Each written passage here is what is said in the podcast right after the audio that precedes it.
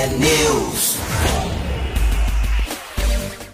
São 6 horas e 52 minutos. Um ótimo dia para você que está com a gente aqui na T. Começa agora o T-News, a notícia do nosso jeito. Estamos ao vivo na rádio, com a transmissão também no YouTube, Facebook, T-News no ar. Os ouvintes participam pelas redes sociais e mandam mensagens para o nosso WhatsApp, o 41992770063. Hoje é quinta-feira, dia 2 de junho de 2022 e o T-News começa já. Marcelo Almeida já está no Brasil, mas ainda não está em Curitiba. Amanhã ele garantiu que vai estar aqui com a gente ao vivo participando do T-News. Então vamos abrir com um repeteco do Alma T. Alma T. Os altos e baixos são tão certos como a luz do dia. Por isso, a nossa busca pelo equilíbrio deve ser real, deve ser honesta e acolhedora.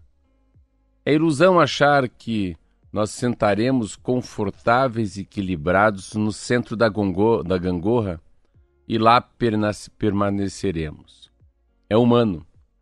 É humano aceitar e entender que teremos subidas emocionantes e descidas desesperadoras. É isso que chamamos de fluxo. É isso que chamamos de jornada. Esse é o caminho é sobre aprender. Aprender com medo, aprender com caos, aprender com a dor, aprender com o desespero. É sobre evoluir com humildade, com as vitórias, conquistas e realizações. Aproveite. Aproveita a vista quando estiver no alto. Observe, observe e aprenda. Aprenda com os detalhes do fundo do poço e perceba como é extraordinário viver. Vandiluz. Tá aí, são 6 horas e 55 minutos e a gente tem uma quinta-feira que amanhece bem chuvosa no Paraná. Já temos várias mensagens de ouvintes participando, mandando imagens, mandando a notícia né, da sua cidade é, com relação ao tempo. O Gabriel, de segunda até hoje, choveu mais de 200 milímetros em Pinhão e continua hoje o dia todo. A Cleide de Ubiratã está com a gente. A Adriana de Colombo já indo para Labuta, ela escreveu mais cedo. Um bom dia de chuva a todos. O Raniel escreveu bolas de chuva desde ontem à tarde sem parar. Será que é granizo ou se é uma chuva grossa mesmo? Vamos saber com ele depois. O Theo de Teodoro Sampaio também está junto com a gente, mandando mensagem para o WhatsApp, outros ouvintes vão escrevendo e eu vou registrando. Primeiro, vamos saber como é que fica a previsão do tempo tempo e temperatura. A previsão é isso aí mesmo. Quinta-feira bem chuvosa na maior parte do estado, tendência de chuva expressiva em vários setores, com acumulados acima de 30 milímetros em algumas cidades. Inclusive, diz o CIMEPAR, não se descarta transtornos à população, como alagamentos em alguns municípios. Em Curitiba, a gente tem uma chuva persistente e já há relatos de alguns pontos de alagamento na cidade. Os ouvintes também podem contar sobre isso. Vamos para o mapa. Curitiba hoje tem o dia é, chuvoso, mas o sol até pode aparecer à tarde entre nuvens. As temperaturas na capital vão oscilar entre 13 de mínima e máxima de 16 graus. Litoral do estado, bem parecido, Paranaguá com mínima de 15 e máxima de 18 graus. Em Ponta Grossa, em toda a região dos Campos Gerais, o dia é chuvoso e as temperaturas variam bem pouquinho também mínima de 13, máxima de 15 graus. Quase não muda nada em Ponta Grossa hoje com relação à, te à temperatura. Em Telemaco Borba, hoje a máxima vai chegar a 19 graus e também a previsão é de um dia bem chuvoso, assim como Jaguariaíva, com máxima de 16. Em Jacarezinho, a gente vai ter um dia de chuva com sol aparecendo entre nuvens, em alguns momentos, pequenas aberturas, né? Temperaturas oscilando entre 16 e 25 graus. Mas também ao norte do Paraná, Londrina, máxima de 24, Apucarana também, Maringá, mínima 16, máxima 24 graus. As três cidades é, com pequenas aberturas, mas o predomínio de chuva nesta quinta-feira. Em Paranavaí, a previsão é de dia nublado, aí já não tem a previsão de chuva aqui no mapa do CIMEPAR. A máxima vai a 24. Campo Mourão, Mínima 15, máxima 17 graus, sol entre nuvens em alguns momentos e chuva na maior parte do dia. O dia é chuvoso também em Guaíra, com máxima de 14, Cascavel a mesma coisa e Foz do Iguaçu, muito parecido, mínima de 10, máxima de 16 graus. Lá para baixo no mapa, Francisco Beltrão tem temperaturas variando entre 10 e 13 graus. Olha só como tá, né? Pequenininha a variação de temperatura hoje, a amplitude térmica. Pato Branco a mesma coisa, de 10 até 13 graus, não passa disso hoje por conta desse tempo fechado. Fechando por Guarapuava, que não tem, olha que curioso, não tem variação de temperatura em Guarapuava. O mapa tá assim: chuvinha em Guarapuava, dia todo de chuva, mínima de 13, máxima de 13. Quem mora em Guarapuava pode confirmar se vai ser assim o negócio hoje, mas simplesmente a temperatura é a mesma o dia todo, de acordo com o CIMEPAR. É, oscila um pouquinho, né? É, no estado, mas em Guarapuava nunca tinha visto assim no mapa aparecer sem variação de temperatura. Rapidamente passando pelo dia de amanhã, sexta-feira, o CBPAR está prevendo um dia com, em que a chuva vai perder intensidade, mas o céu ainda vai ter bastante nebulosidade amanhã, especialmente na região central, leste do Paraná, Curitiba, região metropolitana. Ainda há condição para registro de chuviscos e chuvas fracas na sexta-feira, isso em função dos ventos que transportam umidade do oceano. As temperaturas continuam amenas, no interior esquenta um pouquinho mais, principalmente no oeste, no noroeste, onde o sol aparece durante a tarde. Então, hoje é o dia de mais chuva. Amanhã começa a diminuir a intensidade e isso deve é, permanecer também para o final de semana. A gente não vai ter solão, não. Vai continuar mais chuvoso, mas sem as chuvas fortes previstas para esta quinta-feira em todo o estado.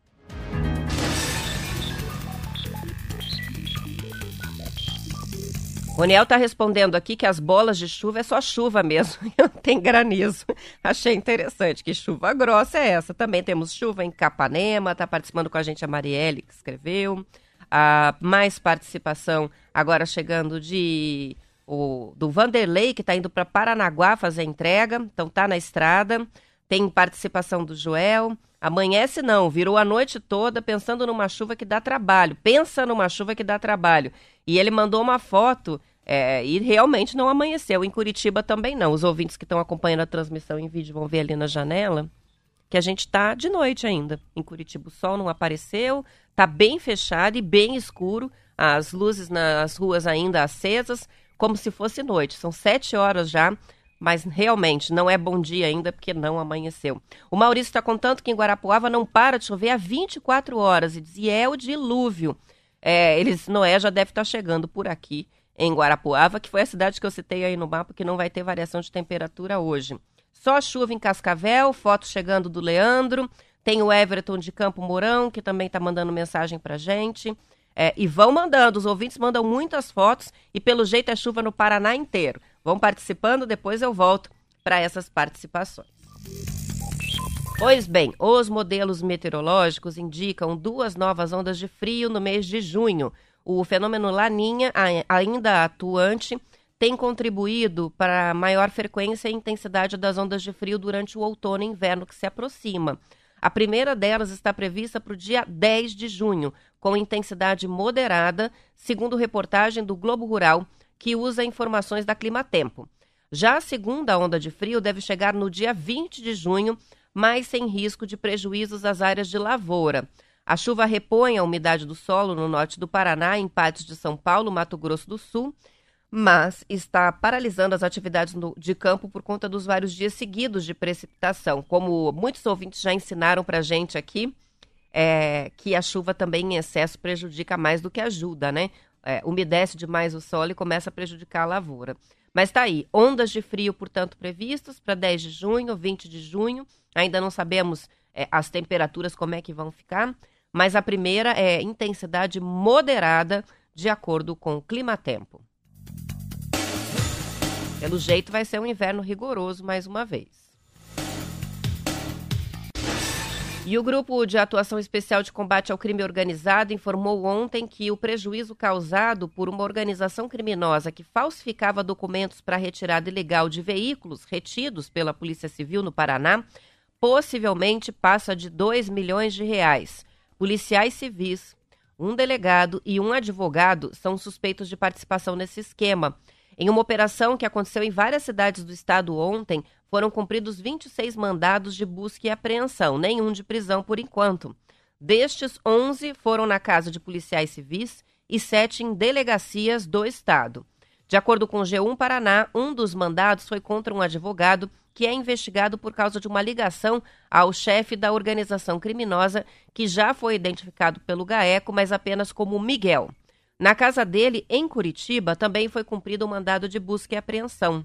Quatro policiais civis, incluindo o delegado de Polícia Civil de Autônia, foram afastados das atividades operacionais. Estão apenas na parte administrativa até que se apure né, é, a participação deles nesse esquema criminoso. Em nota, a Secretaria de Segurança Pública informou que a Polícia Civil do Paraná participou, inclusive, do cumprimento dos mandados ontem e que abriu uma investigação administrativa contra esses agentes. De acordo com o GAECO, chefe da quadrilha recebia informações vindas do delegado e dos policiais sobre os veículos retidos nas delegacias. Aí ele procurava as vítimas para obter uma procuração e poder retirar o carro apreendido. Depois, desaparecia. Os veículos eram revendidos por valores bem abaixo dos de mercado.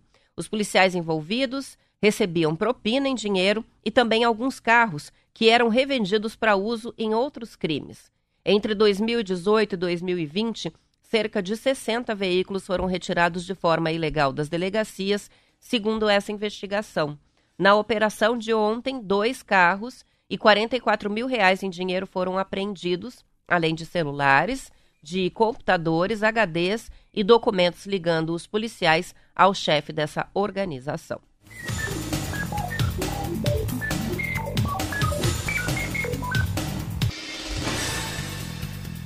O Ministério da Saúde planeja estender a aplicação da quarta dose da vacina contra a Covid-19 para a população com 50 anos ou mais e para profissionais da área de saúde.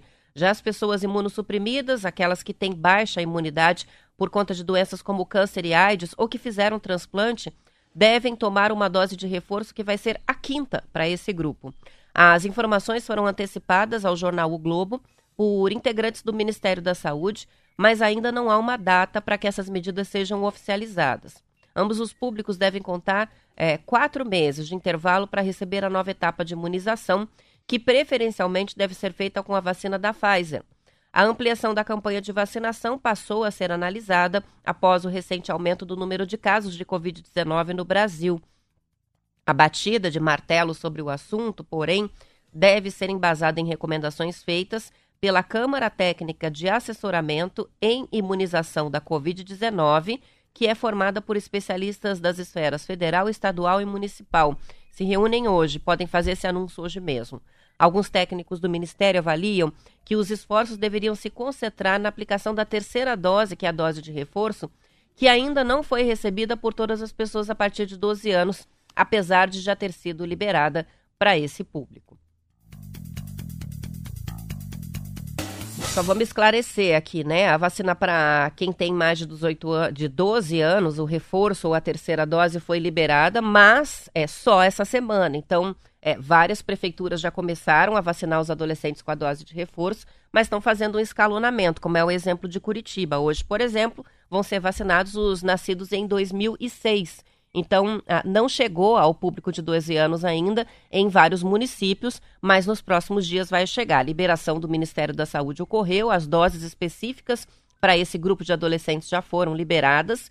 Mas é, não há nada de errado aí se você está ouvindo e falou, ué, mas na minha prefeitura aqui, na minha cidade, não estão vacinando 12 anos com a terceira dose. Vão vacinar nos próximos dias. É um processo que cada prefeitura decide como fazer, é, mas pode convocar o grupo completo ou pode fazer o escalonamento, mas provavelmente até o dia 8, até o dia 10 de junho, todo o grupo de adolescentes já vai ter sido convocado para receber a dose de reforço.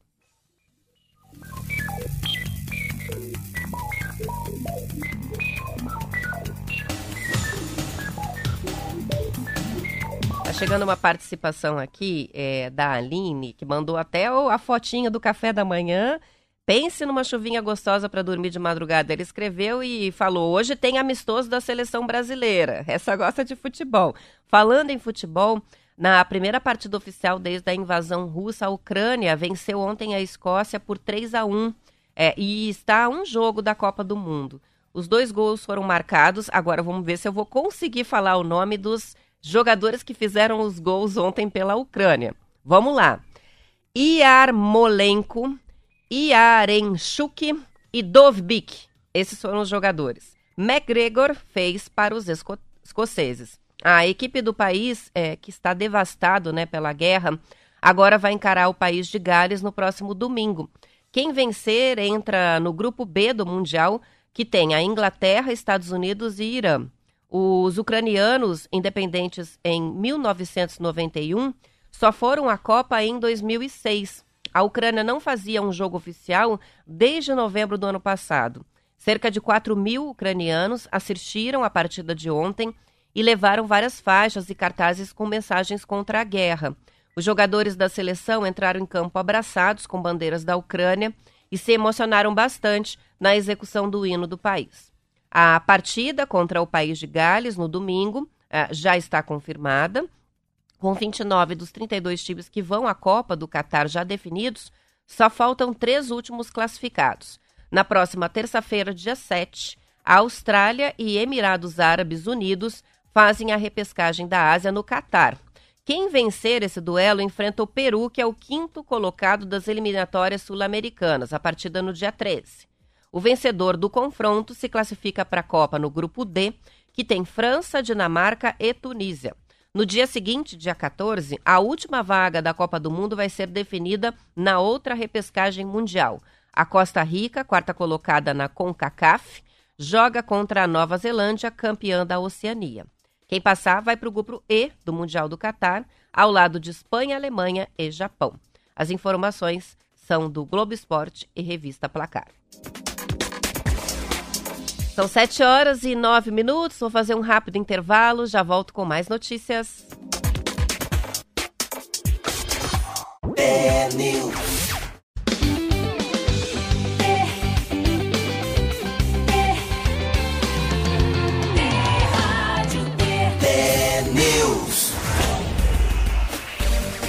São 7 horas e 13 minutos. A Cláudia de Foz do Iguaçu escreve pra gente que hoje o pacote está completo. Chuva e frio demais. Mandou uma foto. Não amanheceu ainda em Foz do Iguaçu. A Veridiana também escreveu a mesma coisa sobre Ponta Grossa. Aqui também não amanheceu.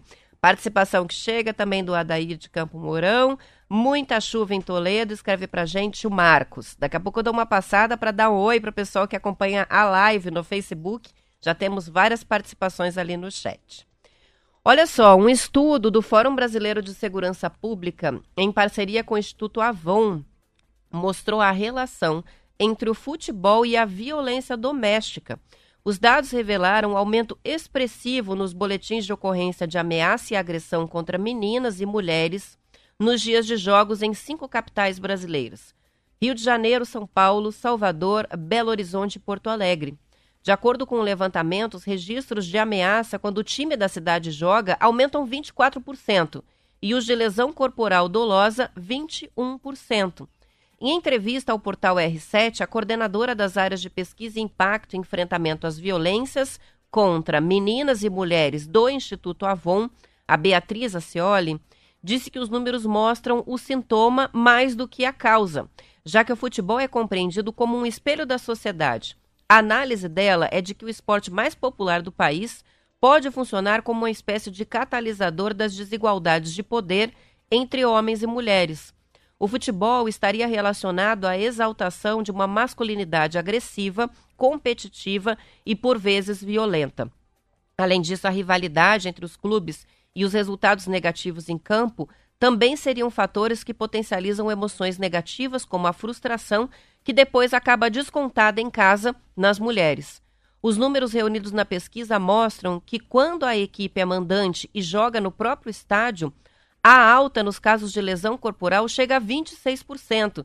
Não estamos falando dos registros gerais de lesão corporal, alguma coisa relacionada à briga entre torcedores. Não, a gente está falando do aumento da lesão corporal contra as mulheres, filhas, namoradas, esposas que estão em casa quando essas pessoas, esses homens, voltam do estádio para casa ou assistem a partida por lá e agridem essas mulheres. É só desse tipo de agressão que a gente está falando. E isso, esse aumento chega a 26%. Segundo essa reportagem, não é um fenômeno isolado do Brasil. Inglaterra e Estados Unidos já fizeram levantamentos que mostram a mesma questão. Em 2012 e 2013, em dias de jogos da seleção inglesa, as situações de violência doméstica cresceram 26% e chegaram a uma alta de 38% quando o time saía derrotado. Uma pesquisa feita nos Estados Unidos em 2011 mostrou um aumento de 10% nos registros de violência doméstica nas datas de partidas de futebol americano. Então, é algo que acontece, ao menos no Ocidente, é, em países além do Brasil, e que é uma questão para colocar a reflexão. Ninguém está dizendo aqui que o futebol é ruim e que não se deve torcer.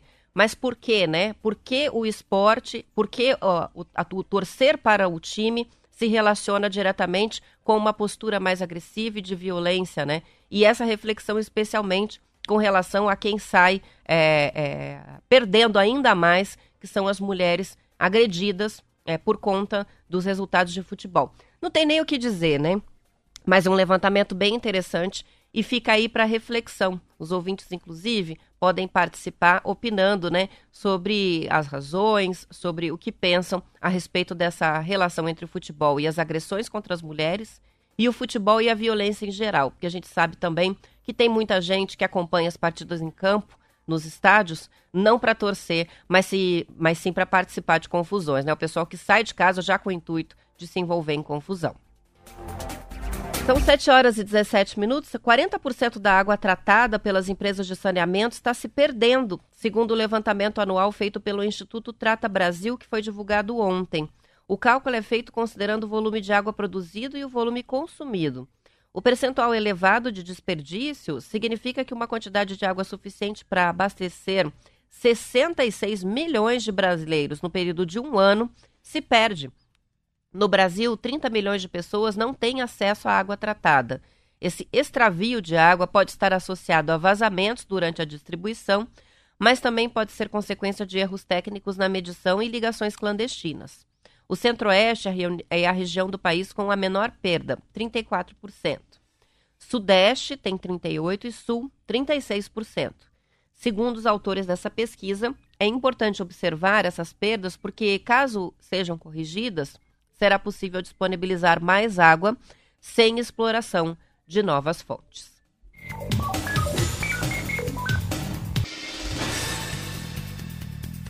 São 7 horas e 18 minutos. Com alta de preços no Brasil, um dos hábitos dos brasileiros que sofreram mudança foi o dia de ir às compras.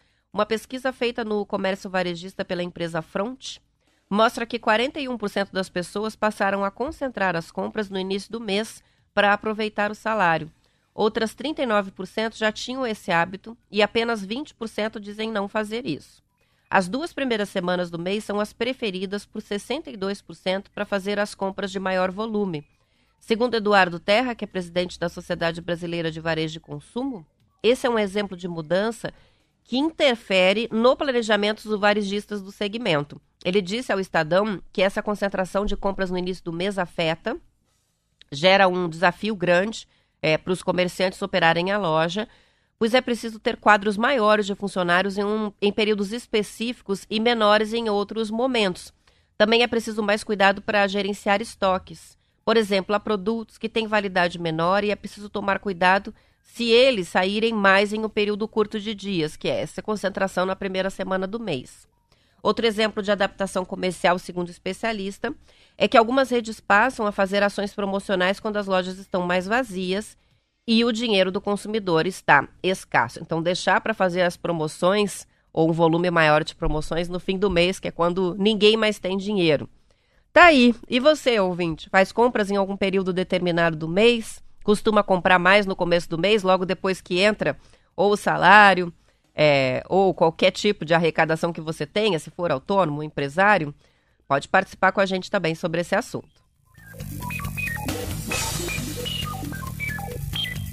Vamos lá para a transmissão do Facebook. Na live está com a gente a Shirley de Andirá, Também tem a participação que chega do Grilo Souza, que está contando pra gente que a Jennifer, a filha dele de Terra Rica, hoje está de aniversário. Então, feliz aniversário para Jennifer. O Rodrigo está com a gente também participando, o Altair, a Umbelina, que está dizendo que o tempo por lá está carrancudo. Interessante essa expressão. O José Irineu, de Campo Mourão. Cristiane está participando. A Sueli também mandando um bom dia para todo mundo. Participações na transmissão da Rádio T, Evandro Baldo, do jornal Paraná Notícias de Campo Mourão, que sempre nos ouve. O Emerson Cascavel, chuva a noite inteira, está contando pra gente. A Claudete conta que Maringá ainda nem clareou. Muitas cidades, né, não tem o amanhecer nessa quinta-feira, tá de noite ainda. Um bom dia para o Genival, que também escreve pra gente na live. E tem também a participação que chega do Jean, é, que diz que tá com saudade do careca já. Amanhã o Marcelo Almeida tá de volta e é dia de conto, né? Então sexta-feira é sempre especial e a gente vai ter o retorno dele é, para pro, pro programa. Ele ontem, aliás, não foi nem ontem, foi nessa madrugada, mandou mensagem dizendo que já estava no Brasil, fez um voo de madrugada, mas ainda não está em Curitiba, então não deu tempo de vir para o programa. Bem interessante aqui a participação do Jean. Tá o Danilo com a gente, a Maria Umbelina também participando pelo, pelo YouTube, a família Pinheiro, Neno Almeida de Maringá, o Rodrigo Ruiz, o Geraldo Zampiroli de Colorado. Um ótimo dia para todo mundo, obrigado pelas participações. Vamos para mais notícias. Pela primeira vez desde 1990, o Brasil registrou uma queda de matrículas nas universidades federais entre 2019 e 2020, passando de 1 milhão e 300 mil para 1 milhão e 200 mil. Entre os principais motivos está o maior número de trancamentos já registrado na história das federais. Foram 270 mil estudantes que trancaram as matrículas aí durante a pandemia. Os dados são do mais recente censo de educação superior, que foi divulgado neste ano. O pesquisador especialista em ensino superior, Carlos Bielchowski, Bielchowski disse ao jornal O Globo que a pandemia e os problemas de financiamento enfrentados pelas universidades federais explicam a queda no número de matrículas. Para alunos mais carentes, foi difícil fazer as aulas online, que exigiam boa conexão de internet e um lugar tranquilo, né? Dentro de casa. Em 2020, além do recorde de trancamentos, houve um pico histórico de universitários mortos, com 264 registros, é o maior número da década. Esses números são tão tristes, né, da gente analisar, mas enfim, em função da, da Covid-19 fica esse saldo trágico, né, pra, não só para o Brasil, mas para todo mundo. Já o número de formandos diminuiu de 149 mil para 118 mil. No balanço dos novos alunos, as universidades federais registraram 81 mil matrículas a menos, o que representa uma queda de 6%. Para as universidades públicas, especialmente, eu imagino que não só a questão dos alunos mais com mais dificuldades financeiras que não tinham as tecnologias é, suficientes para poder acompanhar as aulas online, também para os professores, possivelmente, isso foi um grande desafio. Porque as aulas expositivas, ok, né? Entra, participa de uma, de uma conferência por uma plataforma de videoconferência, está resolvido. Mas e como é que faz com as aulas práticas? Eu fico pensando nos cursos que tem é, laboratórios, não só na área de saúde, principalmente na área de saúde, né? Quem está é, tá cursando esses cursos é, psicologia, medicina, odontologia, tem uma carga muito grande de aulas que necessitam da, da presença do estudante nos laboratórios. É, também a questão dos estágios. Então, assim, o prejuízo de se fazer o ensino remoto é muito maior. É, talvez por isso tantas pessoas trancaram matrículas. Outra questão, quem estava entrando na universidade no primeiro ano de pandemia, não tinha nem cursado ainda, não conhecia a turma, professores, e que se sentiu certamente desestimulado a iniciar essa jornada, né? Que não é uma jornada só de comparecimento, é a formação profissional, né? Como é que faz né? um primeiro ano de faculdade remoto? Então são vários fatores aí que afetaram profundamente a vida escolar uh, de quem está entrando ou entrou na universidade ou estava cursando na universidade quando a pandemia começou. Agora a questão é, é crise nas universidades por causa de bloqueio de verbas, muitas dificuldades financeiras nas universidades federais. A gente, inclusive, comentou né, sobre o desabafo do reitor da Universidade Federal do Paraná, o professor Ricardo Marcelo Fonseca, o reitor, né, é, que está desesperado ali com o bloqueio de verbas e não sabe como vai fazer para pagar as contas da universidade até o fim do ano. E também os calendários que ainda não estão 100% é, ok, né? Então, Universidade Federal do Paraná, por exemplo, as aulas para os calouros vão começar semana que vem. E a gente está falando das aulas do primeiro semestre, não do segundo semestre letivo. Então, tá bagunçado o calendário. Mas o importante é a gente sair da pandemia, né? Então, tá aí um levantamento que, com esses números, reflete a realidade de tantas pessoas. E a gente está falando só das universidades, nas escolas também, é, grande impacto na educação da pandemia. E no auge da pandemia da Covid-19, muita gente foi atrás de segurança oferecida pelas máscaras do tipo PFF2, que são aquelas usadas pelos trabalhadores da indústria da construção civil. Com essa demanda maior, o preço dessas máscaras subiu. Os fabricantes chegaram a vender o produto por R$ 9,00 nos momentos de pico da Covid, quando o preço normal na fábrica era de R$ 1,00. Agora, os preços voltaram ao patamar anterior à pandemia, segundo a associação que reúne a indústria de segurança do trabalho. Como alguns fabricantes aumentaram a produção, eles têm se organizado para escoar parte dos estoques para o exterior, depois que o governo brasileiro encerrou a emergência sanitária que proibia a exportação de insumos usados no enfrentamento da Covid. Era uma das medidas, né? Quando a gente fala sobre o fim da emergência sanitária, vão aparecendo as mudanças que a gente nem se lembrava, né? Ou nem sabia. Uma das medidas era essa, de não poder exportar produtos que pudessem faltar aqui, como os equipamentos de segurança, as máscaras, possivelmente outros, né? Médicos, equipamentos médicos ou insumos médicos usados é, aqui no enfrentamento da Covid, para que não faltasse aqui. Pois bem, agora eles podem exportar. As informações são de reportagem da Folha de São Paulo.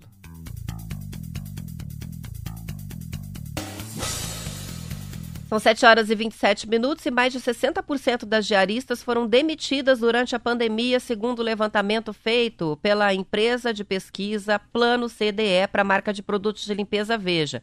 Vou repetir: 60%, mais de 60% das diaristas foram demitidas. Do total de diaristas entrevistadas, 20% afirmam que antes de perder o emprego também tiveram desconto no salário. O índice de demissão é semelhante entre as mensalistas. Do total de diaristas entrevistadas, 85% agora querem mudar de profissão, de acordo com o estudo. Os principais motivos são vontade de ter uma rotina mais tranquila, de seguir uma carreira em outra profissão e de trabalhar com algo que pague melhor. Essa reportagem também é da Folha de São Paulo. Olha lá, né? Outro levantamento que está mostrando o impacto de algo que a gente começou a falar lá na pandemia, que agora até já está estabilizando, mas que agora se mostra através dos números muito maior do que a gente imaginava. 60% de dispensas das diaristas. Essas pessoas ficaram sem renda muitas vezes ou com uma renda muito prejudicada.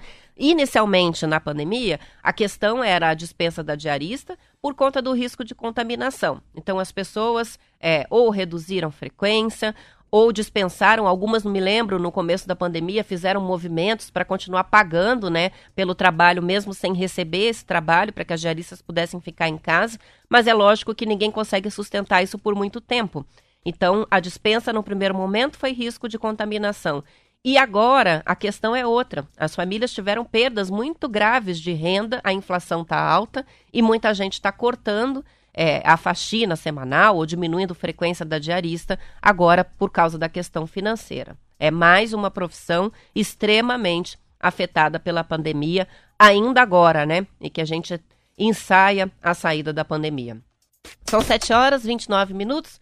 Hora de terminar a edição estadual. Lembrando que depois do intervalo tem o noticiário da sua região. Eu volto aqui na Rádio Teper, Curitiba, região metropolitana, e continuo com a transmissão em vídeo no Facebook e YouTube até às 8 horas da manhã. Aos ouvintes que ficam, boa quinta-feira chuvosa. Amanhã às 10 para as 7 estaremos de volta com Marcelo Almeida ao vivo aqui. Aos demais, já volto.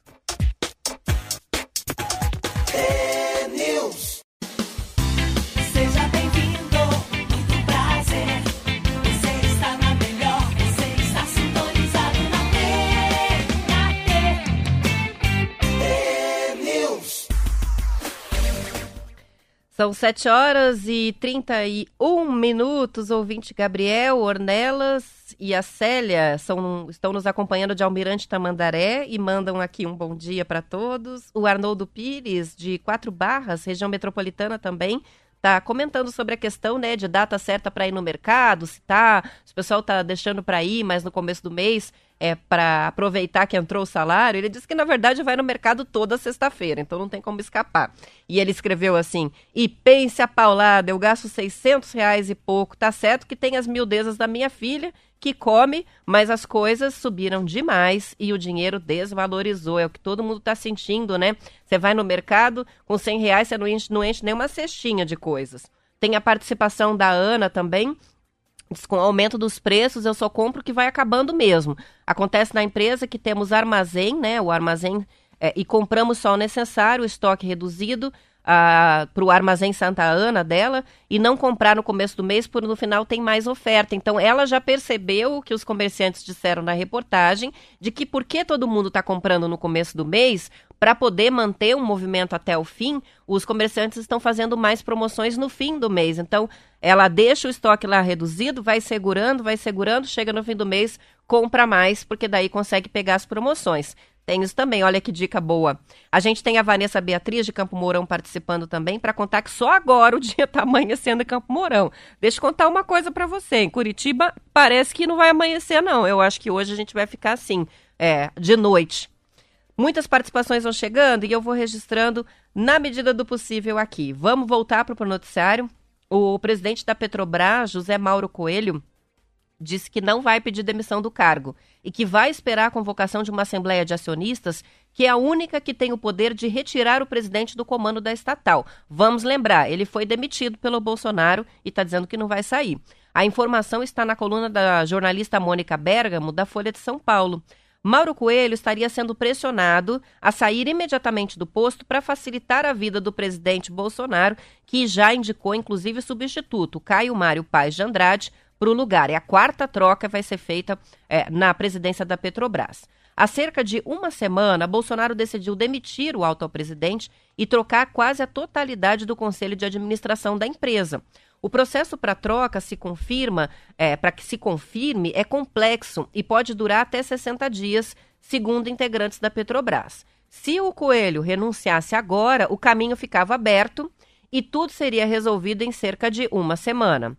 Bastaria reunir o atual conselho eleger o indicado por Bolsonaro para assumir a empresa e estava feita a troca.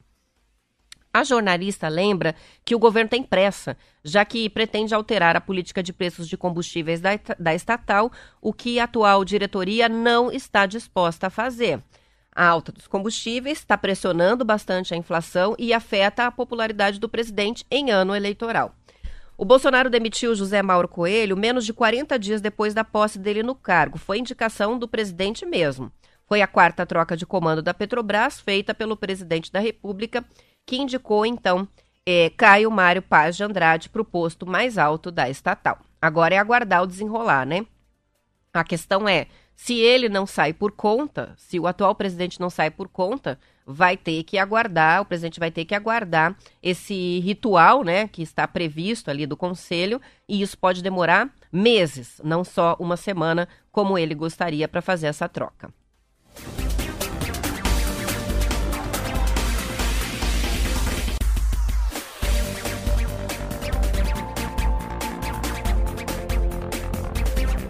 A Receita Federal recebeu mais de 2 milhões 370 mil declarações do imposto de renda no Paraná.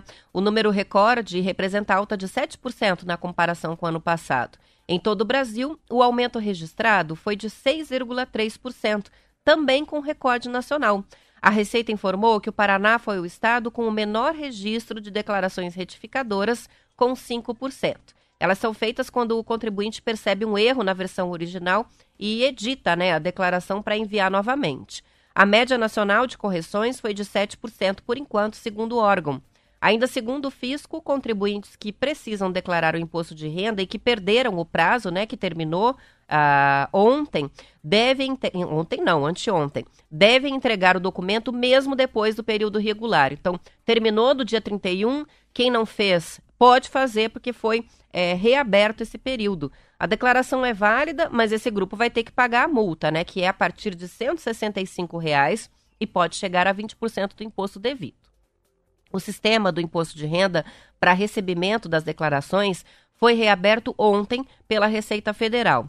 A multa é aplicada tanto para quem tem imposto a pagar quanto para quem tem a restituição a receber. No caso do imposto a pagar, é uma multa de 1% ao mês ou a fração de atraso sobre o valor do imposto, limitada a 20% do valor total do imposto devido. Qual que é a recomendação? É que o contribuinte regularize a situação o quanto antes. Quem estiver atrasado vai receber uma notificação de lançamento de multa assim que enviar a declaração em atraso e também vai receber aquela guia de pagamento que é a DARF da multa. Aí o contribuinte tem 30 dias para fazer o pagamento, depois disso começam a correr os juros. Para as declarações com direito à restituição, se a multa não for paga no prazo, aí eles descontam com os juros do imposto a ser restituído. O contribuinte que não fez a declaração deve fazer porque, além da multa, fica com o CPF irregular. E isso pode impedir a liberação de empréstimos, emissão de passaportes, a certidão negativa para venda ou aluguel de imóvel e até a prestação de concurso público até a regularização da situação. Então é bem importante estar em dia com o imposto de renda, também por conta dessas, desses impedimentos aí para quem não faz a declaração. O contribuinte que fez, entregou, mas sabe que tem erros ou entregou a declaração incompleta, agora pode corrigir quantas vezes achar necessário sem ter que pagar multa.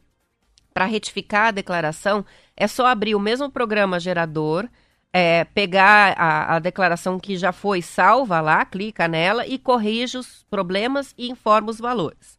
O prazo para fazer retificação, esse é longo, é de cinco anos mas é importante que se faça isso quanto antes para não correr o risco de cair na malha fina. Na malha fina. Uh, você pode retificar em cinco anos, mas se houver algum, alguma inconsistência de dados na, na questão da malha fina ali, você pode cair né, e ser acionado pela Receita Federal. Então, não, resumindo tudo isso, se você não conseguiu entregar a declaração do imposto de renda no prazo, entra no mesmo programa, faz a declaração, vai ser gerada a DARF, né, a guia para o pagamento da multa e regulariza. Se fez e sabe que tem alguma inconsistência, algum erro, ou é, faltou uma documentação, deixou de deduzir, entra lá e faz a correção quanto antes também, para evitar cair na malha fina. As informações que, li, que eu li são do portal G1 Paraná.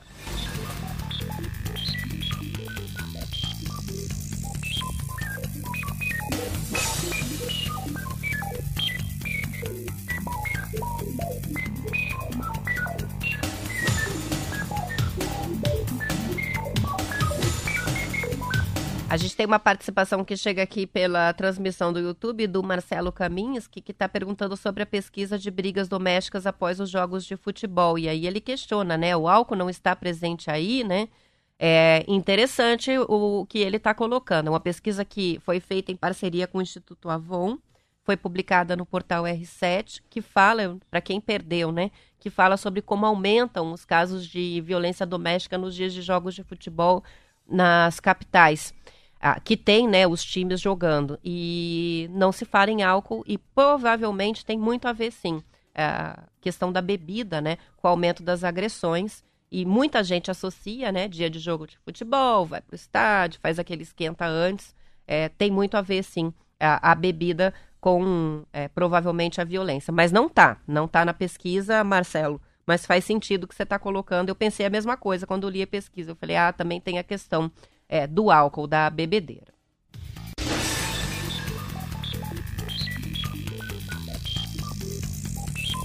Aproveitando que eu estou passando aqui pelo, pelo YouTube, um bom dia para o Kleber, que participa agora com a gente. Também a Elza, que está chegando, muita chuva.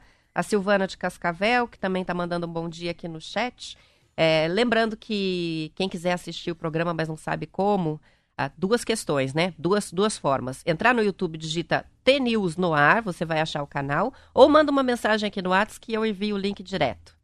Tá bem? É, muita gente às vezes tem dificuldade de encontrar a transmissão do link ao vivo.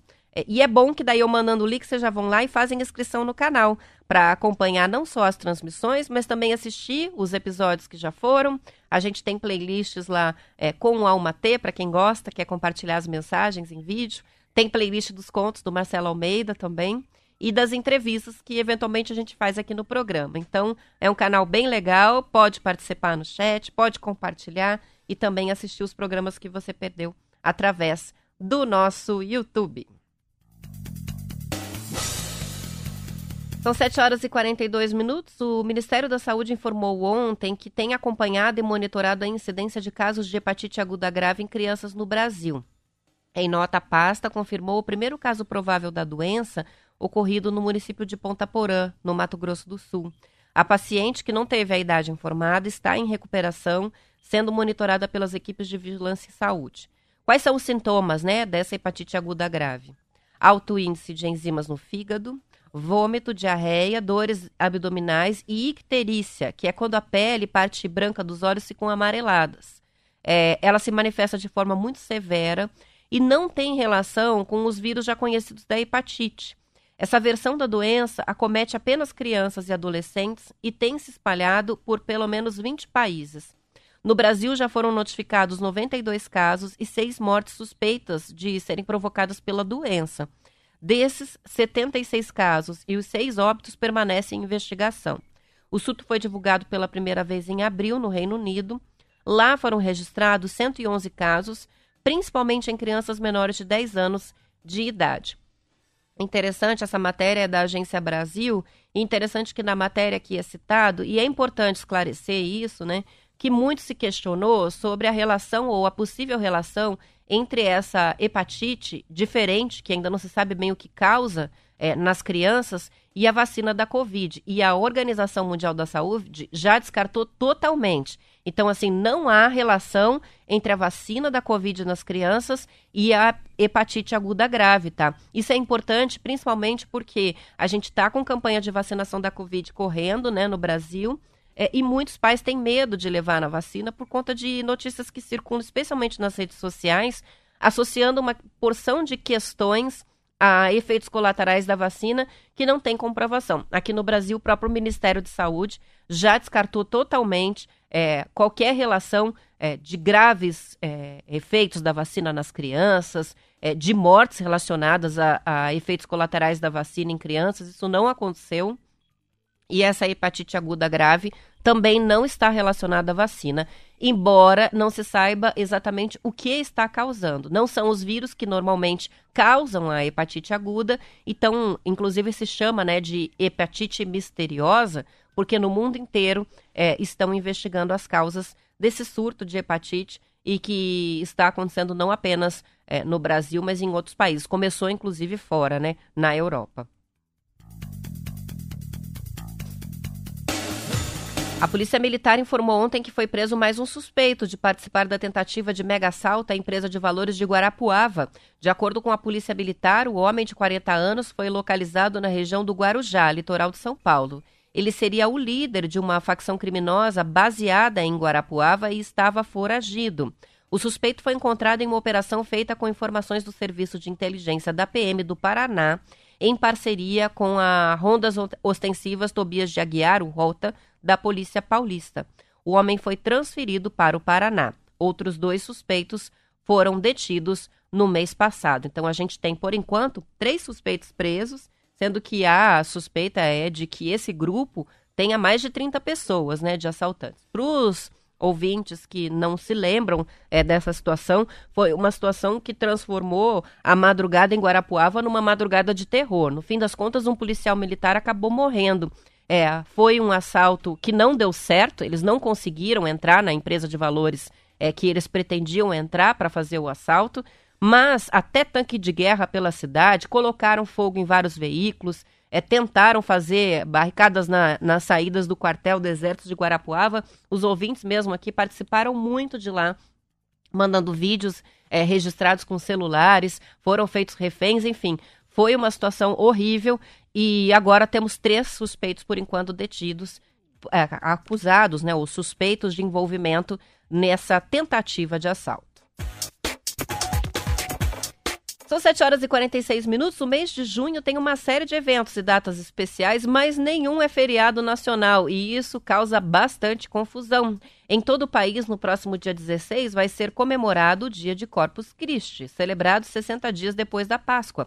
A data é ponto facultativo em diversos municípios do país, como Curitiba, Salvador, Vitória, Porto Alegre, Maceió, Goiânia e também Cuiabá. Em outras cidades, é dia normal de trabalho. Uma novidade neste mês será a volta das festas juninas, que não aconteceram nos últimos dois anos por causa das medidas de isolamento. Essa parte é boa, né? As festividades são tradicionais, principalmente nos estados do Nordeste. As datas mais marcantes são os dias de Santo Antônio, São João e São Pedro. No dia de São João, que é o dia 24, que este ano cai em uma sexta-feira, vai ser feriado nos estados de Alagoas e Pernambuco. Já no dia 29, uma quarta-feira, dia de São Pedro, é feriado no Rio Grande do Norte e Alagoas, enquanto Santo Antônio, dia 13, é feriado apenas nos municípios onde ele é o padroeiro. Já o dia 12 de junho, que é o dia escolhido para celebrar os namorados no Brasil, tem origem comercial e nunca foi feriado. O publicitário João Dória, pai do ex-governador de São Paulo, João Dória, trouxe a ideia para o Brasil após uma visita aos Estados Unidos, onde ele conheceu a data. Como junho era um período com poucas vendas no comércio brasileiro, ele sugeriu criar né, a data, incentivando a troca de presentes entre namorados, como a primeira celebração ocorrendo no ano de 1949. Eu não conhecia essa história. A Marlete que trouxe essa matéria aqui do Globo, bem interessante. É uma curiosidade aí sobre dos namorados. Agora, o resumo da ópera aqui pra gente, do Paraná. Não tem feriado, tá? Aqui não tem feriado. Não é feriado no dia de nenhum desses santos, não é feriado no Corpus Christi e também não é feriado é, no dia dos namorados. Vai ter que todo mundo trabalhar. São 7 horas e 48 minutos. Vou fazer uma pausa para intervalo. Já volto com mais notícias. News.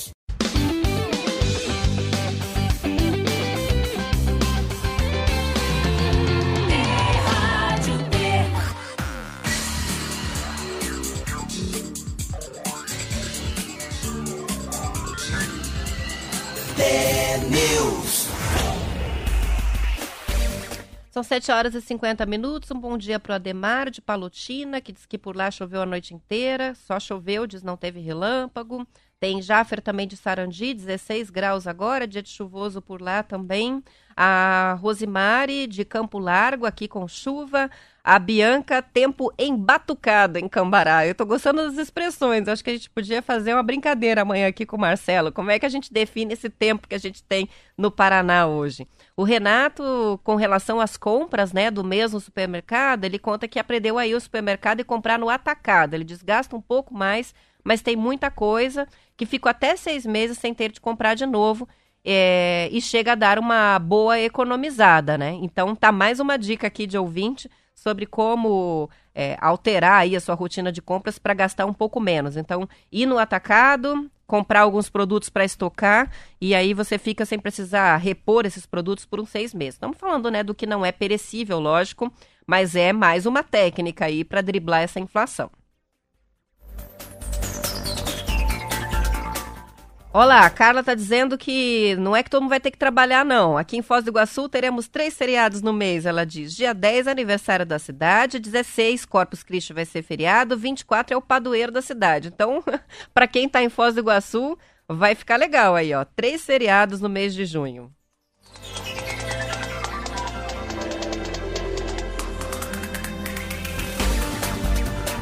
O Kleber também está, na verdade, fazendo uma, corra, uma correção, que ela, de certa forma, já fez, a Carla, porque eu falei que o Corpus Christi não é, mas é sim. É feriado e o Kleber está dizendo que existe, inclusive, decreto estadual 9539 que traz o dia 16, Corpus Christi, como feriado aqui no Paraná. Para todo mundo. Bom dia para o Márcio Barros de, de Maringá, que está com a gente, o Rogério também, participando pela transmissão no YouTube. Ah, como todos os dias. Esse participa quase todos os dias aqui. São 7 horas e 52 minutos. Os créditos do cartão transporte de Curitiba que venceram no período da pandemia vão ter validade garantida até fevereiro do ano que vem. Segundo a Prefeitura, o prazo estendido vale para passes acumulados até 27 de fevereiro de 2022, último dia do regime emergencial do transporte coletivo da capital. O posicionamento da Prefeitura chega cerca de duas semanas depois da Defensoria Pública do Paraná ter acionado a justiça contra a prática de assumir créditos do cartão transporte que o prefeito Rafael Greca adotou em 2019. Naquele ano, ele assinou um decreto criando um prazo de validade para os passes eletrônicos medida que para o Núcleo de Defesa do Consumidor é inconstitucional e agrega indícios de enriquecimento ilícito e prática abusiva. Na ação, a Defensoria pede a devolução de 11 milhões de reais embolsados pela URBS até agora com essa regra. Há ainda uma previsão de que sejam tomados pela Prefeitura mais 45 milhões de créditos em cartões transporte que estão próximos da data de expiração. A reportagem é do Portal Plural.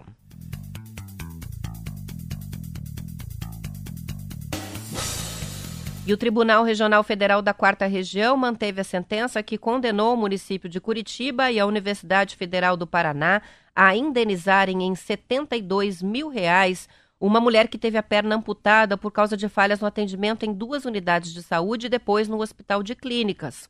O valor deve ser pago com juros e correção monetária a partir de março de 2011, quando aconteceu o problema. Ainda cabe recurso de embargos de declaração no tribunal. A autora da ação, que tinha 80 anos na época, buscou atendimento médico nos postos de saúde de Curitiba para tratar um ferimento no pé esquerdo. Ela foi diagnosticada como tendo uma micose e também hipertensão arterial, mas na realidade estava com uma infecção se agravando, o que resultou em embolia e trombose com a necessidade de amputação. Essa idosa entrou com ação contra a prefeitura e contra a Universidade Federal do Paraná, que é responsável pelo HC. A 11ª Vara Federal de Curitiba condenou os réus a indenizarem solidariamente a paciente e ambos entraram né, com recurso no TRF. O município sustenta que não houve omissão ou falha no atendimento, mas uma evolução desfavorável do quadro clínico. Já a universidade alega que o erro se deu nas unidades da prefeitura e não no hospital. Segundo o relator, o desembargador Luiz Alberto Aurvale, há provas suficientes indicando a existência de falhas no serviço médico que foi prestado a ela, em especial nos atendimentos realizados nas unidades de saúde. As informações também estão em reportagem do Portal Plural.